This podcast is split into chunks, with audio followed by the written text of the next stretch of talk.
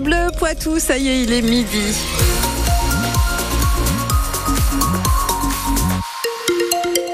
Alors aujourd'hui, nous allons beaucoup attendre le soleil. Il vaut mieux faire autre chose d'ailleurs, parce que c'est pas sûr du tout qu'il soit au rendez-vous.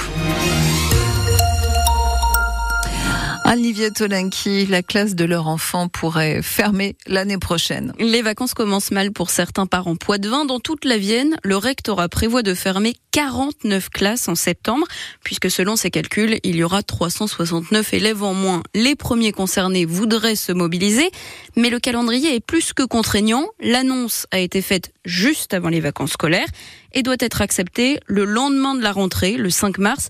Difficile dans ces conditions de faire quoi que ce soit, dénonce Julien Massé, représentant SNUIPP de la Vienne. Le souci, effectivement, que les vacances tombent entre le groupe de travail et l'instance, fait que c'est difficile pour les parents de pouvoir se mobiliser.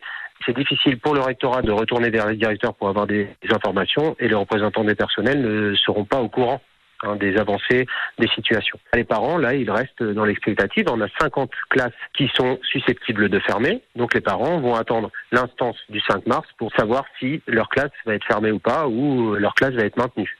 Ça va être très stressant pour, pour tout le monde. Une classe fermée dans une école, c'est vraiment un traumatisme. C'est quelque chose de, de très grave. C'est une non-reconnaissance du travail. Et attendre toutes les vacances pour savoir si les conditions de travail de son enfant vont être euh, impacté, c'est difficile, évidemment. Julien Massé, représentant SNUIPP de la Vienne, 21 postes d'enseignants devraient aussi être supprimés. En pleine crise du logement, le directeur du bailleur social Habitat 86 lance un appel à l'État. Rendez-nous notre argent si vous voulez qu'on construise des logements sociaux. Depuis 2018, les bailleurs sociaux doivent en fait donner 6% de leurs recettes locatives à l'État pour compenser la baisse des APL. Ça représente pour Habitat 86 15 millions d'euros en moins.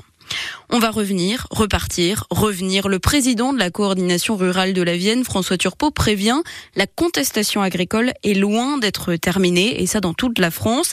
À une semaine du salon de l'agriculture, les blocages continuent. Ils sont aux environs de Marseille, par exemple, aujourd'hui. Objectif, obtenir davantage du gouvernement. Par exemple, la mise en place d'une année blanche. Amélie Rebière explique pourquoi c'est la responsable nationale de la coordination rurale.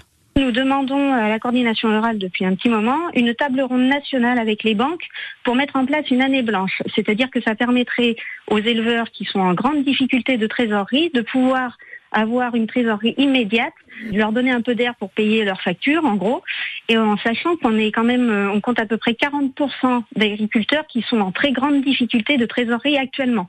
Donc euh, ça, c'est une action tout à fait concrète qui est très facile à mettre en place. Et déjà, ce serait un premier pas du gouvernement pour nous dire, on vous entend, on a compris vos revendications, on va tout mettre en place pour essayer de justement négocier avec les banques pour vous donner un peu d'air. Le gouvernement a les cartes en main pour sortir de la crise. Amélie Rebière, la responsable nationale de la coordination rurale, notait que c'est le premier syndicat agricole de la Vienne.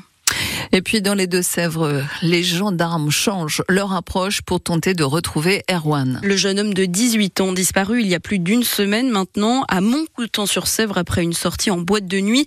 Les recherches n'ont rien donné pour l'instant. Vous avez les différentes pistes envisagées résumées sur francebleu.fr. Toujours en Deux-Sèvres, une voiture a fini sa course sur un garage. Ça s'est passé hier à Marseillais. Un homme de 25 ans a en fait perdu le contrôle de son véhicule et a percuté le toit d'un garage d'une famille. Heureusement, il n'y avait personne à l'intérieur. Le conducteur a été transporté à l'hôpital.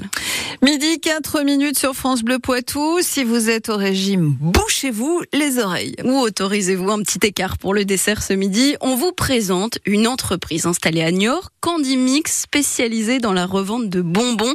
Johanna Poitvin s'est lancée en 2021 mais pas dans une boutique, sur les réseaux sociaux, sur TikTok, le réseau social avec les courtes vidéos qui défilent sans arrêt. Et elle a aujourd'hui, tenez-vous bien, un million d'abonnés. Noémie Guillotin l'a rencontrée.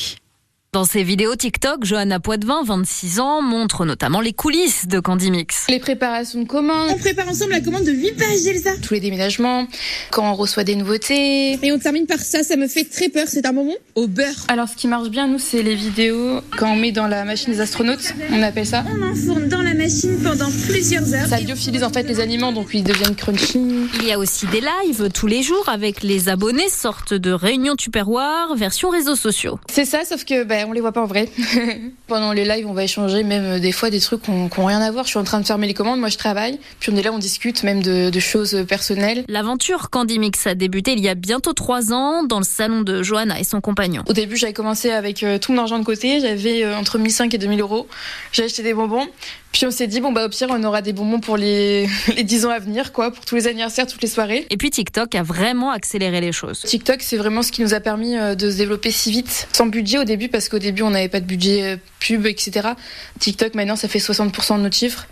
Mais au tout début, ça faisait 100%. C'est ce qui nous a permis de nous lancer euh, très vite, quoi. Prochain objectif de la jeune femme, investir des boutiques éphémères dans plusieurs villes pour voir ses clients autrement qu'à travers un écran. Noémie Guillotin pour France Bleu Poitou.